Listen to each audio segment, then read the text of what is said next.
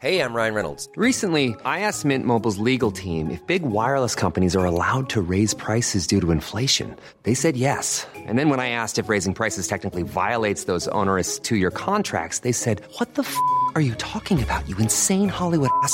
So to recap, we're cutting the price of Mint Unlimited from $30 a month to just $15 a month. Give it a try at mintmobile.com slash switch. $45 up front for three months plus taxes and fees. Promo rate for new customers for limited time. Unlimited more than 40 gigabytes per month. Slows. Full terms at mintmobile.com.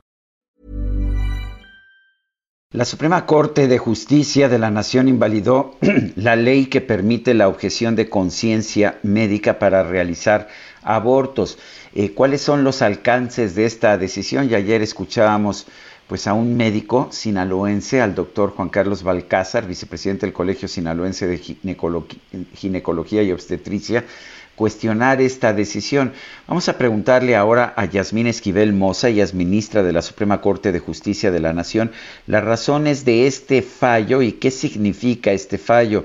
Señora ministra Yasmín Esquivel, gracias por tomar esta llamada y cuéntenos.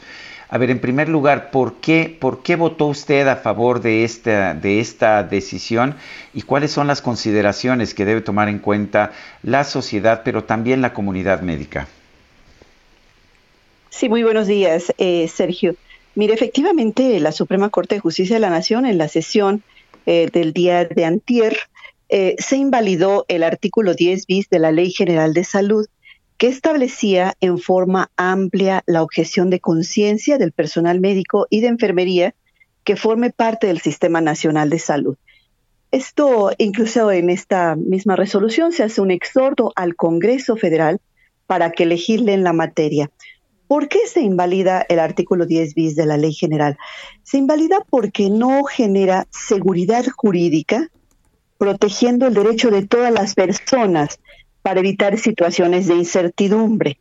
Eh, se pretende que con el derecho de objeción de conciencia que deriva del artículo 24 de la Constitución, no se impida a las personas que acuden al servicio de salud que puedan ser asistidas correctamente, eficazmente, como lo señala la norma. Entonces, ¿qué es lo que sucede? Que con aquello que presente el personal médico objetor de conciencia, se limite a las personas incluso que soliciten la interrupción legal del embarazo u otros mecanismos, otros, otro tipo de, intervenciones, otro tipo de procedimientos eh, en materia de salud. Entonces, con ello eh, se está generando, al tener tan amplio este espectro del artículo 10 bis, de que cualquier personal médico puede eh, presentar la objeción de conciencia, pueda eso impedir el acceso al derecho a la salud. Entonces, ¿qué es lo que se pretende? Pretende con esto? Que el Congreso de la Unión haga compatible este derecho que tienen los médicos y enfermeras de objeción de conciencia con el derecho que tenemos todos los mexicanos del acceso a la salud.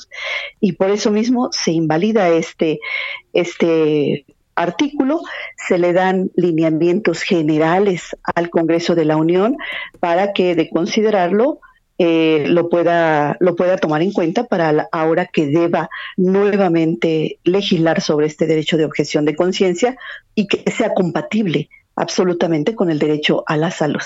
Eh, ministra, ¿esto significa que ningún médico podrá acogerse a la objeción de conciencia para rechazar la práctica de terminación del embarazo? No, los médicos tienen este derecho que, les otorga el artículo 24 de la Constitución, el derecho de la objeción de conciencia, pero este tiene que tener límites. No puede haber un, eh, no puede ser un derecho a la objeción de conciencia ilimitado. que, que, de manera arbitraria se pueda, pueda ser utilizado para impedir que las mujeres accedan o las personas eh, que soliciten algún servicio no se les otorgue porque este, este derecho no está eh, perfectamente eh, establecido en la ley y reglamentado en los lineamientos respectivos. Esta ausencia de estos límites a este derecho de objeción de conciencia, no solamente cuando esté en riesgo la vida del paciente, sino el objetor está obligado a prestar los servicios también cuando se trata de servicios, pues de, de otro tipo de servicios, cuando son eh, paliativos cuidados paliativos, cuando son eh, trasplantes, cuando son transfusiones de sangre, el caso de las vacunas. Todo esto tiene que estar perfectamente eh, establecido, que genere seguridad jurídica tanto para médicos, para enfermeras, como el personal solicitante de servicios de salud y fundamentalmente las mujeres que solicitan la interrupción legal del embarazo.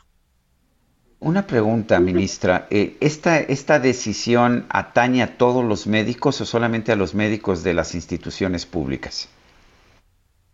esto es para todo lo que es el Sistema Nacional de Salud.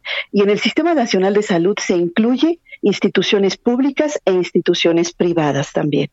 Aquí también lo importante es que en caso de que exista algún médico o enfermera objetor de conciencia, estos eh, médicos o enfermeras puedan orientar también la institución pública o privada donde debe acudir o dónde se puede realizar el procedimiento con médicos y personal no objetor de conciencia.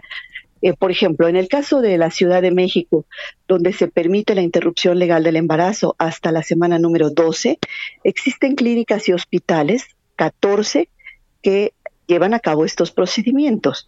Entonces está perfectamente establecido, inclusive la disposición de cuáles son, está en Internet, cuáles son los lugares donde puede una mujer acudir a solicitar este servicio. Y evidentemente en estos lugares debe haber personal no objetor de conciencia.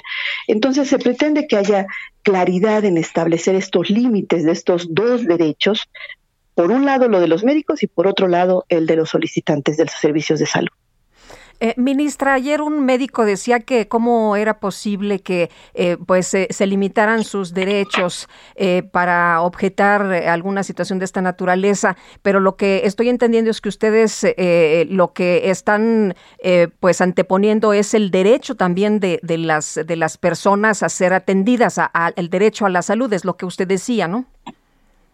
Sí, de ninguna manera se está evitando o, impidiendo que los médicos ejerzan este derecho de objeción de conciencia.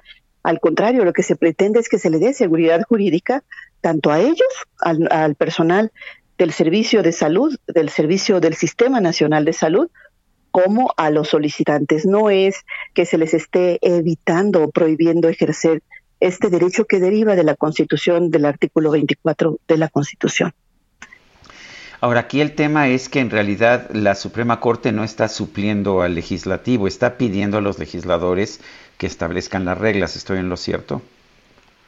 Es correcto. Eh, se está haciendo un exhorto al Congreso para que legisle, este, en este sentido, legisle para que dé seguridad jurídica a todos. Eh, es un tema muy polémico, ministra. Eh, si, si no se ponen de acuerdo en el Congreso, ¿se regresa a la Suprema Corte o cómo funciona? ¿Qué es lo que procede? Bueno, en este momento eh, va al Congreso, el Congreso pues puede legislar en ejercicio de sus facultades. Si no se ponen de acuerdo, no establecerán esta legislación.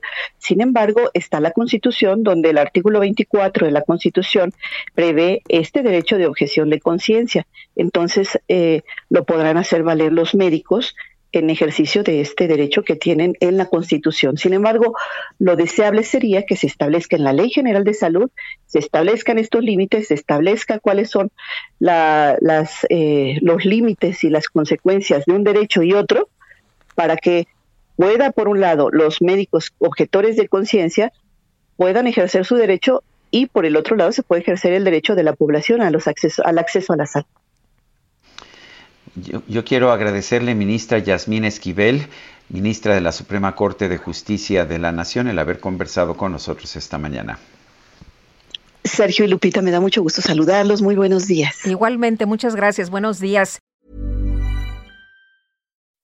When you make decisions for your company, you look for the no-brainers. If you have a lot of mailing to do, stamps.com is the ultimate no-brainer. Use the Stamps.com mobile app to mail everything you need to keep your business running with up to 89% off USPS and UPS. Make the same no brainer decision as over 1 million other businesses with Stamps.com. Use code PROGRAM for a special offer. That's Stamps.com code PROGRAM.